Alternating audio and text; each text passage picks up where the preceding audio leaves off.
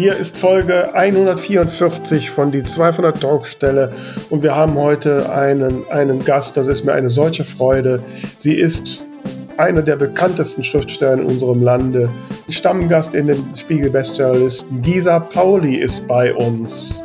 Ja, ich bin immer noch ganz angetan. Ich kann nur sagen, Gisa atmet das Schreiben. Sie strahlt so viel Begeisterung und Positivität aus. Es war eine große Freude, mit ihr zu sprechen und ich kann nur sagen, lasst euch auch inspirieren.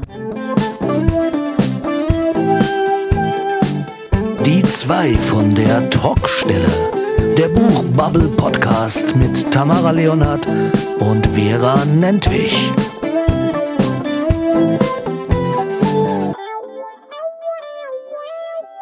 Ja, hier ist Folge 144 und ich bin gerade ein bisschen neidisch. Die Vera hat da Latte Macchiato und ich glaube so, so kleine Berliner oder sowas. Jetzt kriege ich Hunger. ja, Quarkbällchen sind aber. Quarkbällchen, oh. Ja, und äh, ja, ist ein bisschen Seelennahrung. Ich merke heute so, also der Herbst kommt. heute wird es gar nicht mehr so richtig hell und oh, so alles in mir will sich irgendwie jetzt unter die Decke legen und Kakao trinken und jetzt ein paar Wochen nicht mehr rauskommen. Aber das Leben sagt ja, Vera, du musst was tun. Ne? Deswegen bin ich auch schon spazieren gegangen und raus und versuche doch noch irgendwie meine To-Do-Liste abzuarbeiten, aber es fällt mir schwer heute. Also ich bin echt ein bisschen, uh, das sagst jetzt aber, das sagst jetzt aber nicht nur, damit du nicht wieder, äh, das, damit du wieder so viele Zuschriften bekommst. Ach so, ja. ja, stimmt. Er, jetzt, wo du es sagst. ja, also was, was da, wo Tamara drauf anspielt, ne, irgendwie habe ich in der letzten Folge wohl schon so enttäuscht gewirkt, äh, dass äh, einige sehr nette äh, und tröstende äh, Zuschriften kamen mit auch wirklich tollen Tipps, die ich teilweise auch schon versucht habe umzusetzen. Aber ich habe mich natürlich auch gefragt, mein Gott, Vera, hast du denn so enttäuscht gewirkt? Ich habe mir die Podcast-Folge nochmal angehört. Ich fand mich jetzt nicht so enttäuscht. Ne? Also, nein, also ich kann euch da beruhigen. Also so schlimm ist es nicht. Ähm, ich will halt immer alles schnell und sofort. Und man weiß ja, beim Buchschreiben dauert alles seine Zeit. Und äh, hatte jetzt gerade die letzten Tage auch äh, sehr positive ähm, Erlebnisse. Zum einen hat ja die Leseprobe zu meinem äh, neuen Buch Frau Appeldorn und der tote Maler begonnen. Die ersten fünf Rezensionen sind da und sind alles fünf Sterne. Die Leserunde meinst du? Leserunde, habe ich das nicht gesagt? Ich nee. glaube, du hast gesagt Leseprobe, deswegen also, war ich kurz verwirrt. Nee, ja, toll. Schön. Hatte ich nämlich so noch nie. Also Lese, die Leserunden, Rezensionen waren immer gut, aber mischte sich so meistens vier, fünf Sterne. Sind mhm. so alle, also bis jetzt sind noch 15, die ausstehen. Das kann sich auch noch alles ändern, aber ähm, auch so von den Bloggerinnen, die die ersten waren ja auch alle sehr gut. Also von daher bin ich da äh, guter Dinge. Am, am, Samstag war ich hier in Düsseldorf geladen äh, in der katholischen Bibliothek. Die hatten da so ein Leseevent, wo mehrere Bibliothekarinnen äh, ihr Lieblingsbuch vorgestellt haben und ich durfte quasi als Highlight dann äh, noch Frau Appeldorn präsentieren und lesen. Und, ähm, und auch da war die Resonanz sehr, sehr gut. Da haben sehr viele haben Bücher gekauft und ähm, ja, also ich habe so das Gefühl, die Geschichte scheint anzukommen. Ne? Das ist schön. Das muss ich jetzt halt nur noch rumsprechen, aber das wird das schon noch. Ne? Ja. Ich bin guter Dinge. Ich freue mich für dich. Das ist schön, wenn du dich freust. Mhm. Ja, das mit der Ungeduld kann ich gerade gut nachvollziehen. Ich hatte ja letztes Mal schon angedeutet, dass ich da so eine Idee für ein neues Buch habe und ähm, das wird aber einiges mehr an Recherche äh, von mir verlangen, als ich das bisher so gewohnt war. Und ähm, da habe ich schon ein bisschen angefangen, höre mir so ein paar ähm, Podcasts zu dem entsprechenden Thema an und, und lese mich ein bisschen ein, aber eigentlich würde ich gerne loslegen.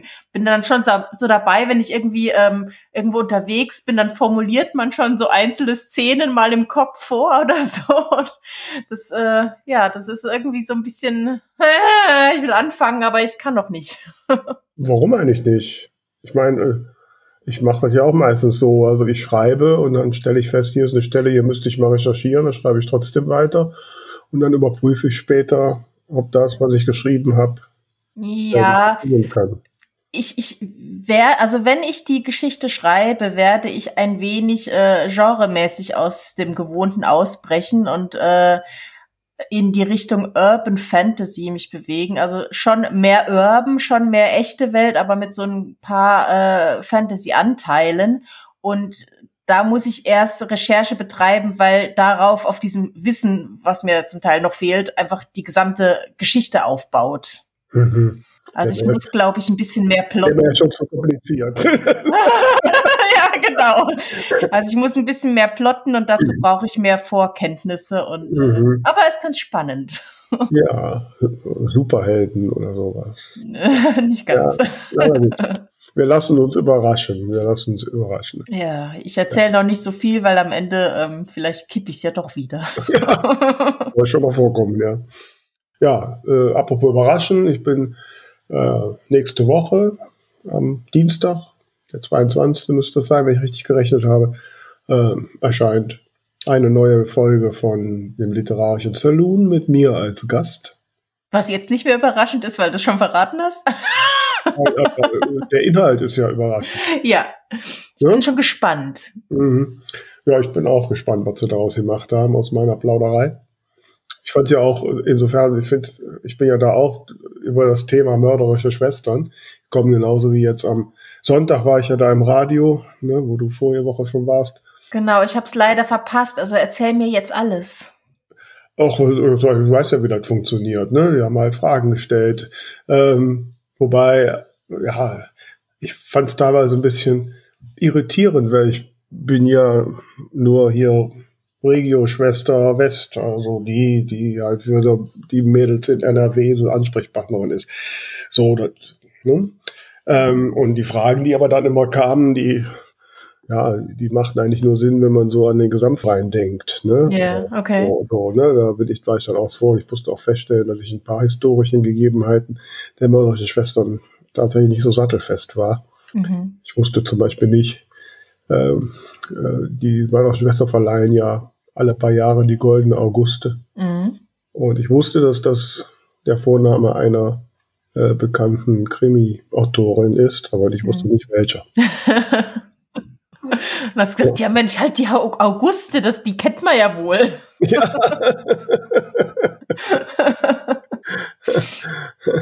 also insofern, ja, ich, ich denke mal, ich habe mich ganz gut geschlagen. Äh, Alles andere versendet sich. ja, genau. Ja, die haben ja auch noch keine Mediathek, also ist ja jetzt einmal weg. Das hat seine Vor- und Nachteile. Ne? ja.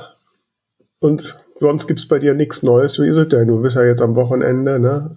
Ja, wieder Wahlen, habt ihr ja große Mitgliederversammlung. Hm. Alles in trockenen Tüchern. Oder Ja, was heißt ihr? Du, du ja auch. Naja, für mich ist das ja nur so nebenbei.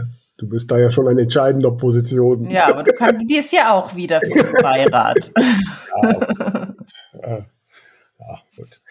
Aber das ist, glaube ich, nicht vergleichbar, meine liebe Tamara. Und das ist ja so das geballte Wochenende, weil an dem Wochenende ist ja auch die Vollversammlung der mörderischen Schwestern. Ja, das kam mir dann zwischenzeitlich auch zu Ohren. Das ist natürlich ein bisschen blöd koordiniert. Ich weiß jetzt auch gar nicht, wer zuerst war, aber ist jetzt halt so. Ja, also äh, die mörderischen Schwestern machen da ja immer so ein Dreitages-Event draus, der ja auch in Präsenz ist. Wobei ich glaube, so, die, zumindest die Mitgliederversammlung soll dieses Jahr irgendwie hybridmäßig sein, aber ich bin noch nicht ganz am Laufenden. Ich fahre hin, das ist ja in Mhm. Bad Vilbel bei Frankfurt, also am Freitag.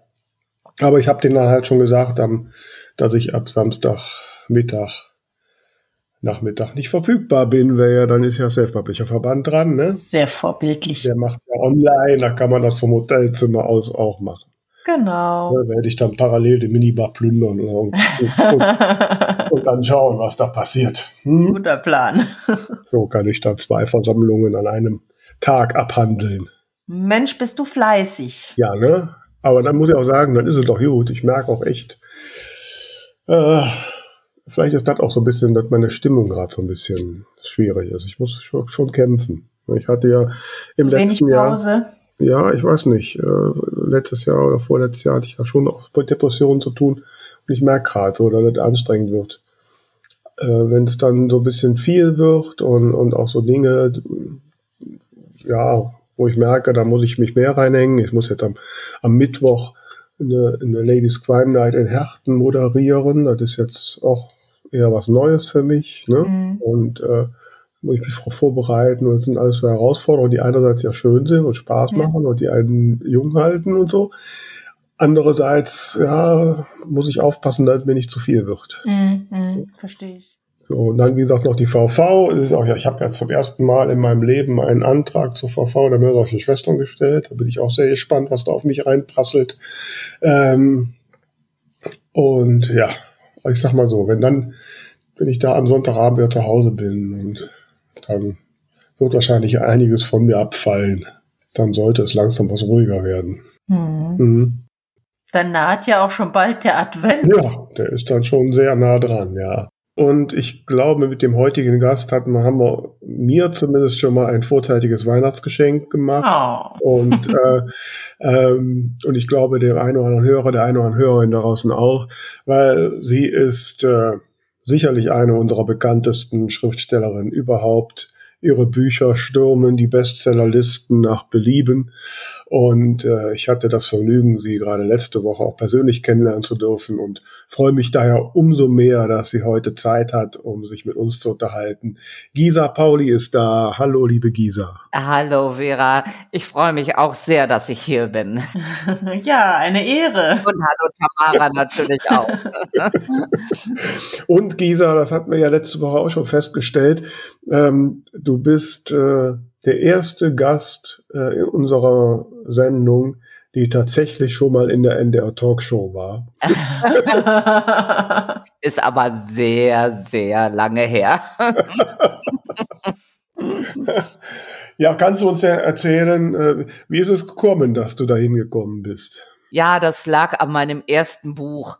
Ähm, ich war ja früher in meinem ersten Leben mal Lehrerin, Berufsschullehrerin und äh, 20 Jahre habe ich das auch durchgehalten. Mhm. Aber dann wurde mir so langsam das Unterrichten ähm, äh, zur Qual, kann ich sagen. Also, oder sagen wir es mal ganz vorsichtig, ich fand es nicht mehr ganz so schön wie am Anfang. dann habe ich mir überlegt, hab, kann ich überhaupt was anderes? Könnte ich diesen Beruf kündigen und eine andere Arbeit äh, machen? Und dann fällt einem irgendwann so auf, so als Lehrerin hat man eigentlich nichts Gescheites gelernt. Was, was man so in einem anderen äh, Beruf einbringen könnte. Naja, und dann kam mir irgendwann mein Hobby in den Sinn. Mein Hobby ist immer das Schreiben gewesen. In jeder freien Minute habe ich äh, auch so im Urlaub am Strand immer Geschichten geschrieben und mich an Lyrik versucht und alles Mögliche äh, zu Papier gebracht. Ähm, das war mein liebstes Hobby und dann kam so langsam die Idee, könnte ich vielleicht von diesem, vom Schreiben leben, könnte das mein Beruf werden. Der Gedanke erschien mir erst sehr verwegen, aber ich habe dann gedacht, ich könnte es ja mal versuchen. Hab dann meine Stelle reduziert, habe nur noch eine halbe Stelle äh, ausgefüllt und habe in der Zeit, die mir dadurch blieb, versucht, Kontakte zu Redaktionen äh, zu finden, äh, herzustellen, weil ich habe damals noch nicht an die Idee geglaubt, mal Bücher schreiben und von Büchern leben zu können. Ich dachte, ich versuch's mal irgendwie mit Zeitungen oder Zeitschriften zu arbeiten und dort so ein regelmäßiges Einkommen zu generieren. Und das hat eine ganze Weile gedauert, ein paar Jahre würde ich sogar sagen, denn es braucht ja so eine Weile, bis man das Vertrauen von Redakteuren mhm. gewonnen hat und irgendwann nicht mehr immer anbieten muss, sondern regelmäßig Aufträge bekommt. Mhm. Als das dann soweit war, da dachte ich, hm, jetzt könnte es klappen. Und trotzdem ist es mir dann noch schwer gefallen, äh, zu sagen, okay, ich kündige jetzt, man gibt ja doch eine Menge auf, eine Menge an, an Sicherheit, nicht? das ist schon klar, auch wenn es einem nicht mehr so viel Spaß macht. Man hat immerhin das regelmäßige Einkommen, man hat die bezahlten Ferien, ja, ihr wisst das ja. Aber dann habe ich mal einmal einen Satz gehört, der hat mich davon überzeugt, dass ich es versuchen könnte und sollte. Da hieß es, man hat sicherlich, man, es ist sicherlich am Ende seines Lebens so, dass man die Fehler bereut, die man gemacht hat. Aber noch mehr das bereut, was man nicht gewagt hat. Und ja. das hat mich sofort überzeugt, dass man am Ende äh, vielleicht einen Fehler noch wieder gut machen kann. Aber es muss sehr bedrückend sein, äh, sich dann zu sagen, ach, hätte ich doch, ja. wäre ich doch, hätte ich es doch gewagt, vielleicht wäre ich glücklicher geworden. Ja, so war also äh, meine Situation Und dann habe ich eben gekündigt und ähm, habe dann auch äh, gleich die Chance bekommen, mein erstes Buch zu schreiben. Und das hieß mir Langs. Untertitel Eine Lehrerin steigt aus. ja, und da habe ich mir ja so ein bisschen das von der Seele geschrieben, was mich am Lehrerberuf doch sehr gestört hat und was ich sehr belastend fand und äh, auch heute noch finde, wenn ich so von anderen Berufskollegen höre, was die so zum Teil mitmachen in ihrem Berufsalter. Mhm. Ja, und das, ich ahnte es nicht. Ich wusste, klar, natürlich wusste jeder, äh, Schule ist ein Thema, das interessiert immer. Aber was für ein Thema das ist, das hatte ich nicht geahnt. Also das Buch war kaum auf dem Markt. Da gab es einen Knall in meinem Privatleben und äh, plötzlich wollten alle mit mir Interviews und Talkshows und ähm, ja, das war eine wahnsinnig aufregende Zeit. Mhm, das kann ich mir gut vorstellen. Ja, ja, ein bisschen träumen wir ja davon. Ne? Tamara und ich, wir sind ja noch die völlig unberühmten äh, Autorinnen, aber wir arbeiten fleißig dran, dass sich das irgendwann mal ändert. Hast du einen Tipp für uns? Was sollten wir tun? Schreiben. äh, also ich werde manchmal gefragt und äh, manchmal ärgert mich das sogar ein bisschen. Äh, dann kommt jemand und sagt, ich habe hier etwas geschrieben und wie veröffentliche ich das jetzt? Also es gibt Menschen, die meinen, äh, man braucht das nicht zu üben, man braucht das nicht zu lernen, nicht zu trainieren. Schreiben kann jeder, haben wir ja alle in der mhm. Schule gelernt. Also schreibe ich was und das muss jetzt veröffentlicht werden. Und äh, das geht überhaupt nicht. Das eigentlich liegt das auf der Hand. Äh, es wird auch keiner ein Bild malen und gleich behaupten, er wäre ein kleiner Rembrandt. Mhm. Äh, man muss einfach schreiben, man muss sich ausprobieren ähm, also ich, mein erstes Buch, mein allererstes Buch war 1400 Seiten lang. Das ist aber nie veröffentlicht worden. Das habe ich für mich geschrieben, jeden Abend ein paar Seiten. Äh, und das ist das Buch gewesen, an dem ich viel gelernt habe. Mhm. Da habe ich zum Beispiel gelernt, Dialoge zu schreiben. Das konnte mhm. ich vorher nicht. Das ist ja auch gar nicht so einfach. Und ich habe vieles gelernt während dieser Zeit. Und ich sage immer jedem, äh, der mich fragt, ja, ganz, ganz, ganz viel schreiben. Unter 1000 Seiten braucht man gar nicht anzufangen, irgendwas. okay. ja, ja, jetzt kommen ja Tamara und ich, wir kommen ja beide mehr oder weniger aus dem Self-Publishing. Ne? Da kann man ja rein theoretisch jedes Geschreibs rausbringen. Auch wenn man es nicht sollte. Ja, auch wenn man es nicht sollte. Bitte. Hm. Und äh, wir hatten gerade letzte Woche ja auch das Thema, also nach der Frankfurter Buchmesse, bei dem dann die, der eine oder andere schon vor mir stand mit seinem Manuskript in der Tasche. Und das eine Buch, wo die ganze Welt drauf gewartet hat. Und ich sollte ihm jetzt sagen, wie er es veröffentlicht. Ähm, ja, das kennen wir auch. Aber ich muss auch gestehen, ich habe auch, glaube ich, all die Fehler gemacht. Ähm, da, wir kannten uns damals noch nicht, Gisa, hättest du mich warnen können. ja, ich denke, wenn man schreibt, man darf nicht immer ans Veröffentlichen denken, man darf nur ans Schreiben denken. Ja, Du hast sicher recht. Schreiben muss einem so wertvoll sein, dass das mhm. Veröffentlichen zunächst mal gar nicht die Bedeutung hat und nicht so wichtig sein darf.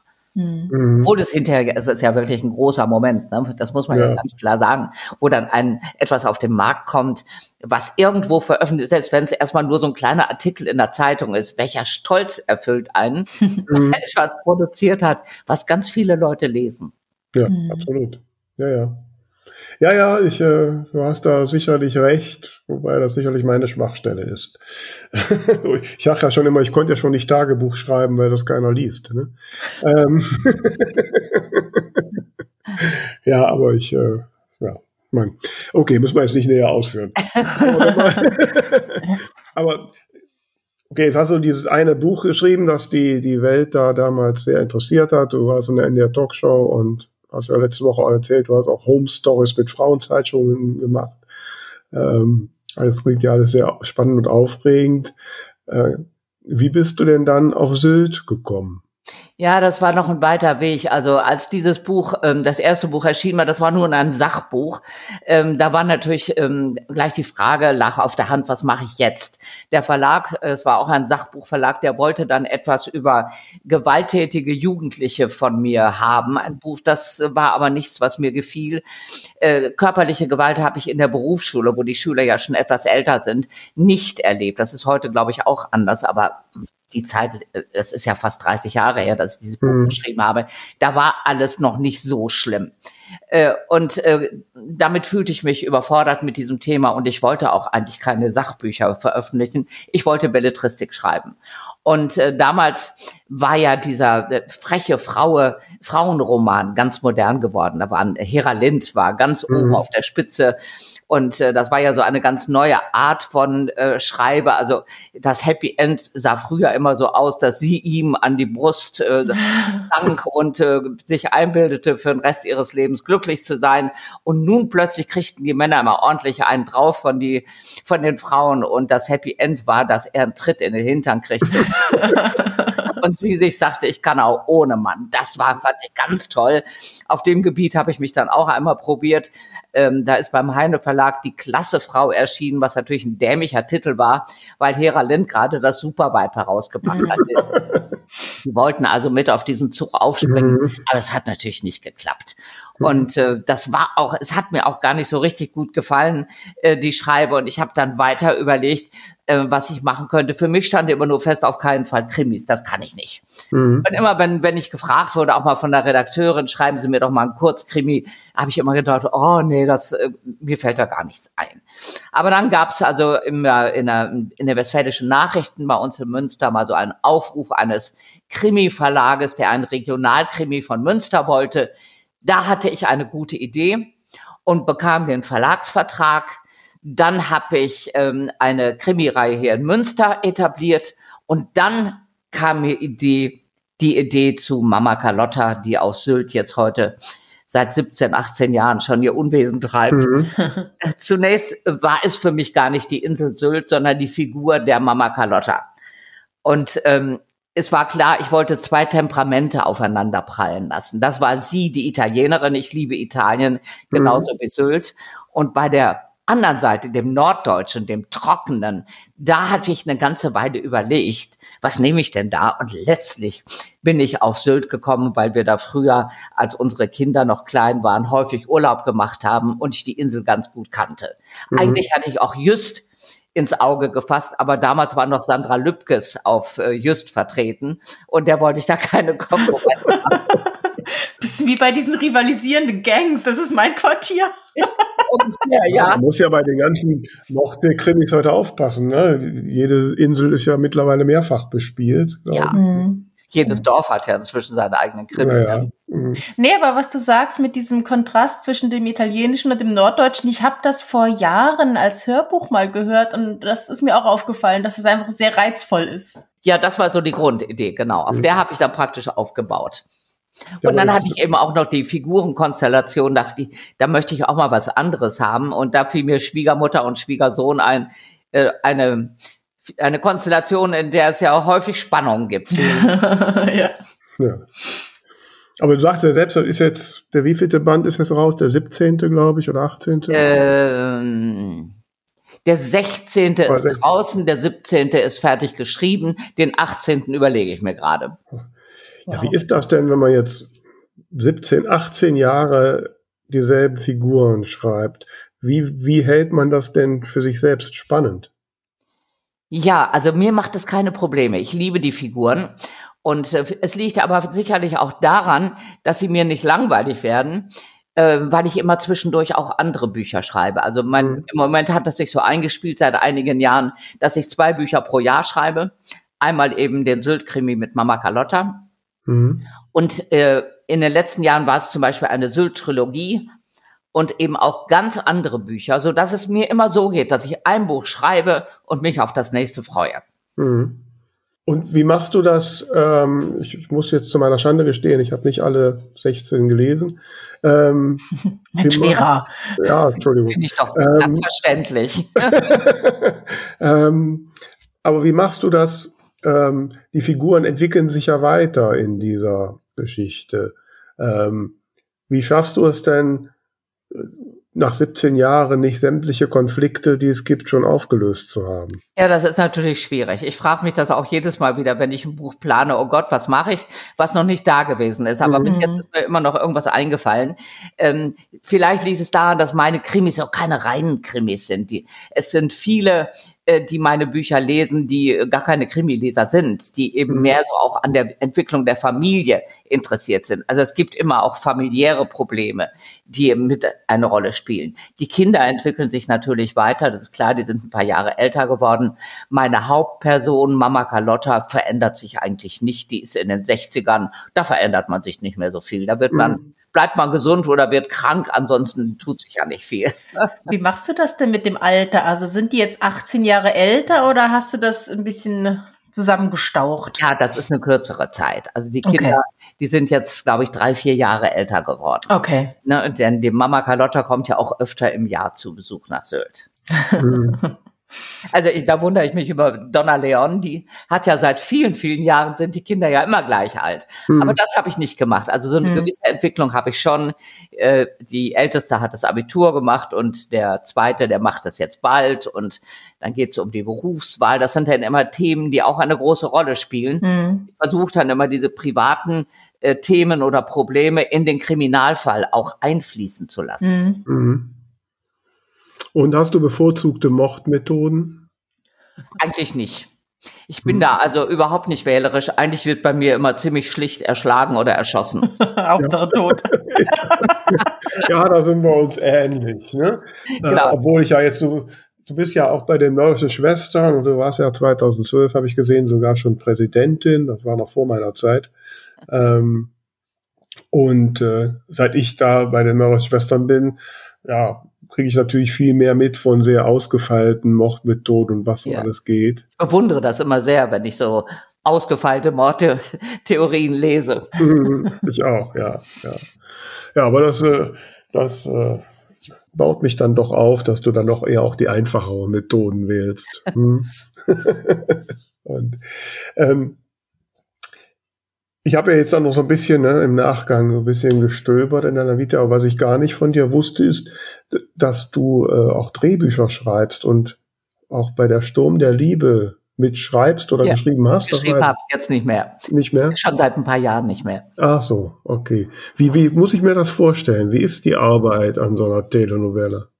Ja, ganz anders als das Schreiben von Büchern. Auch irgendwie spannend, aber so auf die Dauer äh, vermisst man so, äh, dass man die eigene Kreativität einbringen kann. Man kann ja nicht Mhm. schreiben, was man will. Man muss sich ja sehr konkret an Vorgaben halten.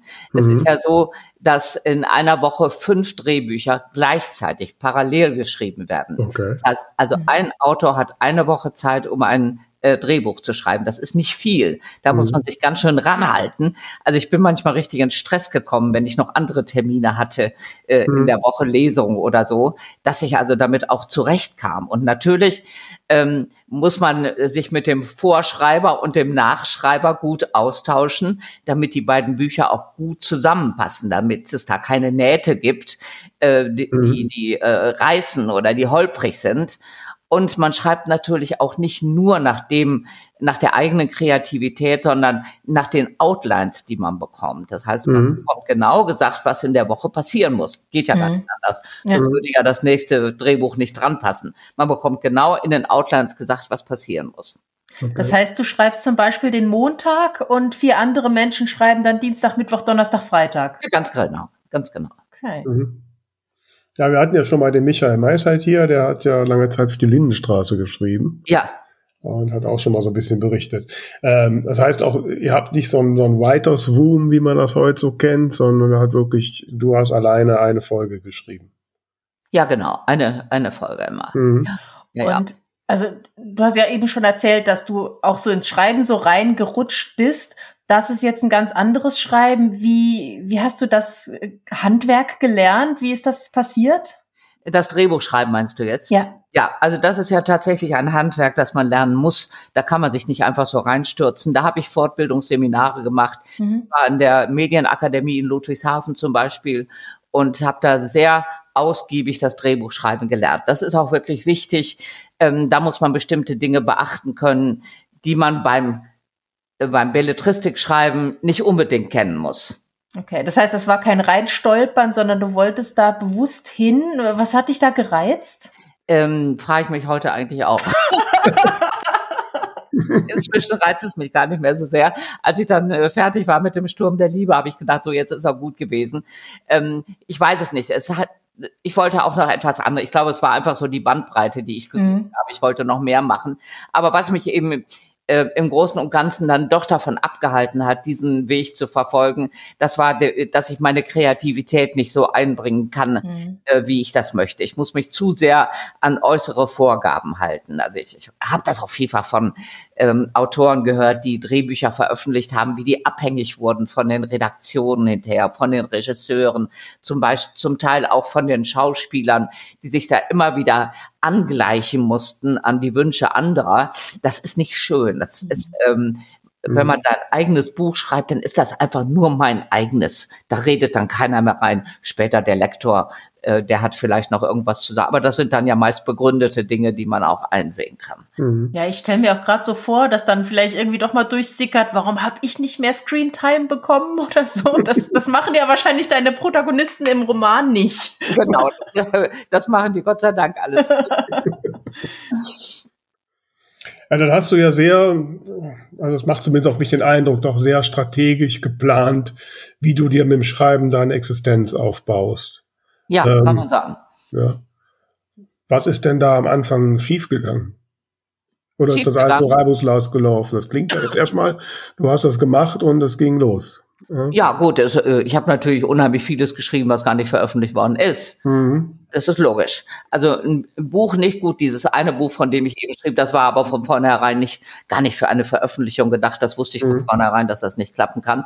Äh, aber ähm, ansonsten, man schreibt immer irgendwas, was man vielleicht auch anschließend schlecht findet oder was man ganz toll findet, was dann derjenige schlecht findet, dem man es anbietet. Das ist ja hat auch immer alles viel mit Enttäuschungen zu tun mhm. am Anfang. Ich glaube, das kann jeder sagen. Niemand wird sofort das schreiben, äh, wo alle dann Hurra schreiben. Da muss man auch vielleicht die, die psychische Kraft haben, um dann so etwas hinzunehmen und mhm. daran nicht mhm. zu verzweifeln. Mhm. Wie war das mit den Zeitschriften, für die du geschrieben hast? Ähm, bist du da einfach an alle möglichen herangetreten, hast gesagt, ich habe hier einen Artikel oder wie bist du da in dieses Netzwerk reingekommen? Ja, genau, das habe ich einfach so gemacht. Ich habe mir die Zeitschriften angesehen und äh, habe mir angeguckt, was dort angeboten wird und habe dann einfach mal etwas geschrieben habe es angeboten, das war dann meist nicht das Richtige, da stimmte irgendwas nicht, die Länge nicht oder äh, die Art der Schreibe nicht oder so. Wenn ich Glück hatte, war dann aber ein Redakteur oder eine Redakteurin am anderen Ende, die sagte, aber wir können es ja noch mal versuchen, mach es doch mal so oder so. Mhm. Und äh, so entwickelte sich das dann langsam weiter, bis ich irgendwann wusste, wie sowas geht, was da, mhm. was da erwartet wird von jeder einzelnen Zeitschrift. Mhm. Aber das war ein, ein langsamer Weg. Das hat, wie gesagt, auch ein paar Jahre gedauert. Ich glaube, fünf Jahre, sage ich jetzt mal, hat das bestimmt gedauert, bis ich so weit war, dass ich ähm, mir sagte, das klappt jetzt, davon kann ich jetzt leben. Mhm. Ja, das finde ich manchmal nochmal ganz wichtig auch zu hören, dass eben nicht einfach aufgewacht, so ich schreibe jetzt und äh, am nächsten Tag äh, war man in der Zeitung. Nee. Das klappt mhm. nicht. Also es gehört sehr viel Fleiß dazu, aber das wisst ihr garantiert selbst und auch sehr viel Disziplin. Das, äh, die Erfahrung habt ihr sicherlich auch schon gemacht.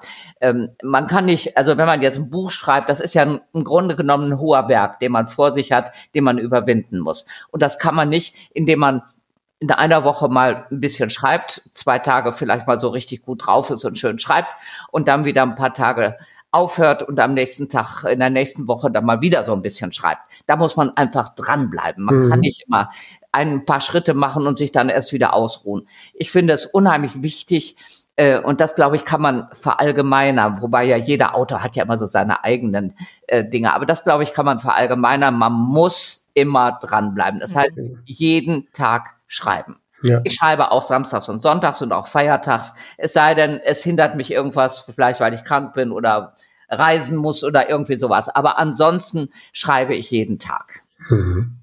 Man okay. ist sonst nicht mehr in der, in der Story drin. Vor allen Dingen bei Kriminalroman. Wie mhm. leicht vergisst man etwas, was man 50 Seiten vorher geschrieben hat, mhm. wenn man nicht immer in der Geschichte drin mhm. ist. Absolut, ja, das stimmt. Naja, also das, das kenne ich genauso. Also wenn ein Projekt äh, gestartet ist, dann muss ich dranbleiben. Ja. Und äh, das auf jeden Fall. Aber ich starte halt nicht immer eins, so wie du. Ne? Das heißt, wie kann man sich so einen Tagesablauf bei dir vorstellen? Du stehst auf, setzt dich an den, an den Rechner und schreibst einfach durch, bis der Arbeitstag zu Ende ist oder bist du da flexibler unterwegs? Ich mache es immer ziemlich, ziemlich strikt. Äh, ich fange beim Frühstücken an. Also ich bin Frühaufsteher, stehe früh auf, manchmal schon um fünf oder um sechs. Wenn ich wach bin, dann äh, fange ich auch an, stehe ich auch auf und fange an. Und dann mache ich mein Frühstück und dann hole ich aus meinem Büro äh, meinen Ordner. Äh, ich drucke immer noch alles aus am Ende des Arbeitstages. Dann hole ich mein Hört ihr dieses, dieses? Ja. ja Wer da, ist das denn? Da kommen, da kommen Mails bei mir an. Ah. Blöd, ne? Okay. Ja. Ähm, dann hole ich also meinen Ordner mit an den Frühstückstisch und lege den. Oh Gott. Neuer Schwangerschaftstest kommt bald, als wenn mich das interessiert. Gott sei Dank nicht mehr. Also, und dann äh, habe ich also alles vom äh, Ausgedruckte vom Vortag vor mir liegen und dann lese ich das und korrigiere. Es korrigiere auch ziemlich viel. Mhm. Wenn ich dann noch nicht äh, mit dem Frühstücken fertig bin, dann hole ich meinen Block und schreibe mit der Hand weiter, während ich weiter esse. Und anschließend, wenn ich dann mit dem Frühstücken fertig bin, dann gehe ich in mein Büro äh, und übertrage alles, was ich korrigiert habe, in den PC, lasse nochmal ausdrucken, äh, das gilt dann als fertig und dann mache ich weiter mit dem Schreiben. Mhm. Und das mache ich dann so auch bis gegen Mittag. Also mein Ziel ist immer so fünf Seiten pro Tag. Das klappt nicht immer. Manchmal mhm. schafft man auch mehr. Oder wenn ich es etwas größer fasse, so 100 Seiten pro Monat. Mhm. Dafür ich auch Liste, damit ich mich da nicht selber betrüge. Okay. Wow, mhm. wow das ist ja schon sehr diszipliniert. Mhm. Ähm, da kann ich, glaube ich, dann nicht so mithalten. Ne? Also, ähm, aber ich will noch mal so zurückkommen. Du hast ja gerade so gesagt, du hast dieses eine äh, mir Langsbuch geschrieben, das ein Sachbuch war. Äh, dann wolltest du mehr in die Belletristik rein.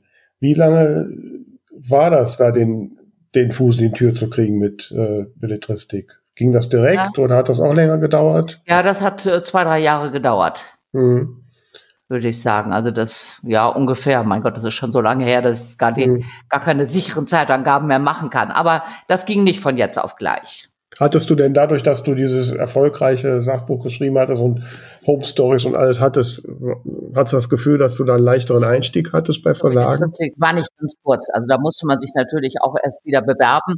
Aber es ist einfacher, wenn man schon mal ein Buch herausgebracht hat. Das war mhm. ein Buch, aber der Verlag weiß dann natürlich, man ist in der Lage, so ein Buch durchzuhalten. Das ist ja schon mhm. wichtig. Und ähm, natürlich hat man da, ja, man, man hat etwas vorzuweisen. Und das, mhm. das ist schon, macht es natürlich erheblich einfacher, selbst wenn es ein Sachbuch war und kein belletristisches Buch. Mhm. Ja, wie ist das denn heute? Ich meine, wenn Gisa Pauli, äh, wenn du Richtung Verlag gehst, wird der rote Teppich ausgerollt und der Champagner dir entgegengereicht? Oder wie, wie muss ich mir das vorstellen? Ja, es hat tatsächlich schon mal Champagner gegeben. Immer wenn ich als eins lande. Nein, die, das läuft jetzt heute so ganz ähm, stressfrei. Die Verlage sind natürlich nett zu mir und äh, das läuft alles ganz wunderbar. Mhm. Äh, inzwischen habe ich ja zwei Verlage. Ich habe also Familienromane, die äh, veröffentliche äh, ich bei Heine und meine Mama Carlotta Romane, die bleiben bei Pieper. Und auch für Pieper schreibe ich dann nochmal Einzeltitel zwischendurch. Also ich wechsle da auch mal so ein bisschen.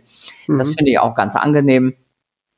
Und das läuft alles ganz unproblematisch. Also ich habe jetzt meine Verträge, meine Verträge so für die nächsten drei Jahre sind eigentlich unterschrieben. Mhm. Also machst, muss schon auch sagen, hier, das Projekt konkret mache ich, oder? Ja, ja, das ist, also Mama Carlotta sowieso, das ist ja immer jedes mhm. Jahr, ist völlig klar und eben andere Projekte äh, schon auch. Mhm. Also da, da ist noch kein Titel, sondern es ist einfach erstmal nur Familiengeschichte zum Beispiel. Mhm. Eine Familiengeschichte. Dafür ist der Vertrag gemacht, da steht dann NN, sonst mhm. nichts. Äh, die Geschichte selbst wird sich dann erst noch ergeben, das Exposé und so die Planung, das kommt erst alles noch. Aber okay. ich bin schon verpflichtet, eine zu schreiben. Mhm. Okay. Und da hast du jetzt äh, neben dem Sachbuch eben die Krimis äh, sozusagen zeitgenössisch, historisch. Ähm, dann habe ich gesehen, Kinderbücher sind auch dabei.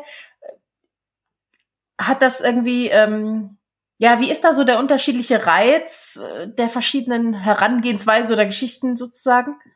Ja, also, also mir geht's vor allen Dingen immer darum, etwas anderes zu machen. Ich möchte auf keinen Fall Eintönigkeit in meine Arbeit bringen. Ich mhm. möchte auf jeden Fall immer mal wieder etwas anderes schreiben. Das hat mir auch bei den historischen Romanen viel Spaß gemacht.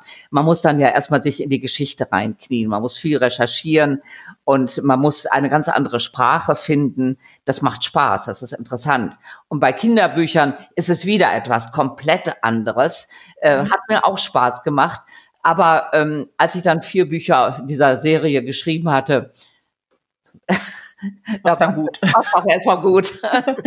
Wie ist das denn? Wir hatten äh, vor ein paar Monaten mal die Diana Menschik zu Besuch, die verlagsseitig gebeten wurde. Ich glaube, inzwischen hat sie sieben verschiedene Pseudonyme für die unterschiedlichen Genres. War das mal ein Thema bei dir oder ist klar, du darfst einfach alles schreiben? Ja, vielleicht kann man so sagen. Nein, es ist äh, komischerweise nie ein Thema bei mir gewesen. Ich weiß das von einigen Kolleginnen, äh, die verschiedene Namen haben, was ich ehrlich gesagt nie richtig verstehen konnte.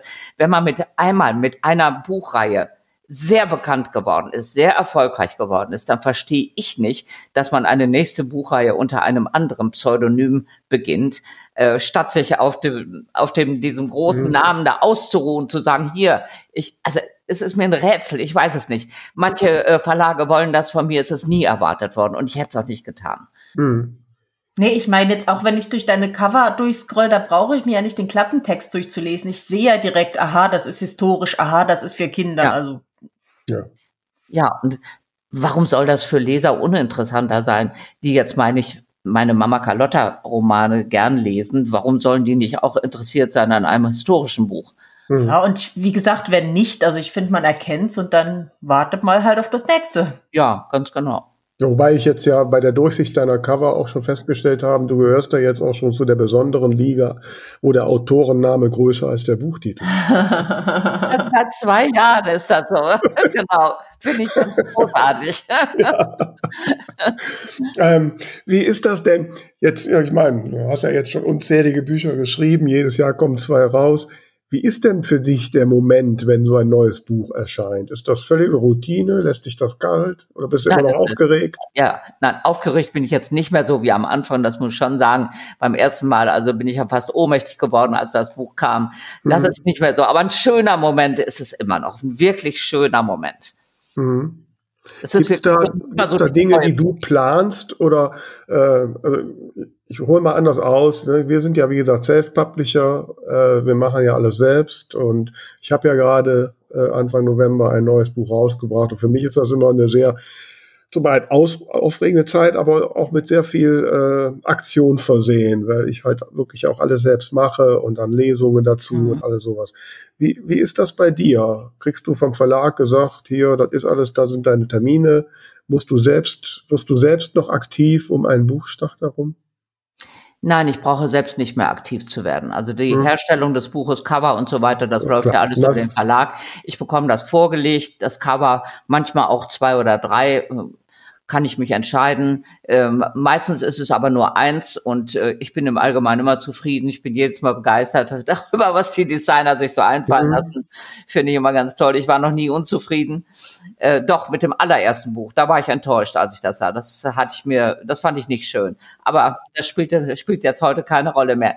Die anderen ähm, gefallen mir eigentlich immer gut. Auch bei den Titeln, manchmal sind es meine eigenen Titel. Ähm, aber manchmal auch nicht, dann fällt mir nichts ein, dann gibt es so ein Brainstorming im Verlag und da werden mir Titel vorgelegt und man entscheidet sich dann zusammen mhm. und die Lesungstermine und so gehen auch über den Verlag. Mhm. Ja, das klingt ja jetzt erstmal sehr angenehm, ne? Ja, das auch so. jetzt hast du aber ja auch schon jetzt, äh, sagst ja selbst 30 Jahre lang so das Geschehen, das Schreiben und so verfolgt. Ähm, wie siehst du die Entwicklung der letzten 30 Jahre? Was hat sich verändert? Was hat sich verändert? Ja, also gut, diese, diese heiteren Krimis, diese Cozy Crimes haben eine größere Bedeutung gewonnen. Als ich damit anfing, war das, glaube ich, noch gar nicht so. Ich habe, glaube ich, zufällig da in das richtige Genre gegriffen, was damals noch ziemlich neu war. Ähm, das hat sich entwickelt Ansonsten Ja, historische Romane waren eine Zeit lang sehr en vogue, jetzt sind es nicht mehr so. Es mhm. ist ja so ein, es ist ja immer so ein Auf und Ab. Also genau wie in der Mode, mal ist dies modern, mal jenes, so verändert sich das auch ähm, beim äh, im Schriftstellerberuf und beim Schreiben. Und mhm. äh, gut, dann kann, kann man sich ja immer entscheiden, mache ich das mit, gefällt mir das oder mache ich es nicht mit. Im Moment sind Familiensagen, mhm. Trilogien vor allen Dingen. wahnsinnig beliebt. Ich weiß nicht warum. Hätte mhm. ich das vorher geahnt, hätte ich es vielleicht gar nicht gemacht. Ich hatte aber diese Idee schon, bevor ich begriff, dass das so modern ist. Warum das im Moment alle schreiben wollen, weiß ich auch nicht. Mhm. aber hat denn mal der Verlag gesagt, so, Achtung, das ist jetzt Top-Thema, bitte guck mal, dass du was in die Richtung hinbekommst? Nein, noch nie. Mhm. Noch nie. Dann aber andersrum gefragt. Ich meine, du sagst ja vorhin, du magst ja nicht, wenn es langweilig wird. Ähm, Hast du noch Ziele, noch Dinge, die du vielleicht bereuen würdest, wenn du es nicht gemacht hast? So konkret eigentlich nicht. Also ich bin ja jetzt in so einem Alter, ich sage mir, ich möchte einfach noch so lange schreiben, wie es eben geht. Mhm. Das ist, das ist mein größtes Ziel. Ich hoffe, dass ich das bis zu meinem Lebensende machen kann, wann immer dieses Lebensende dann sein wird. Aber mein Plan ist, dass ich bis zu meinem letzten Tag schreiben kann mhm. und dann gerade noch, ehe ich den Löffel abgebe, pünktlich abgebe.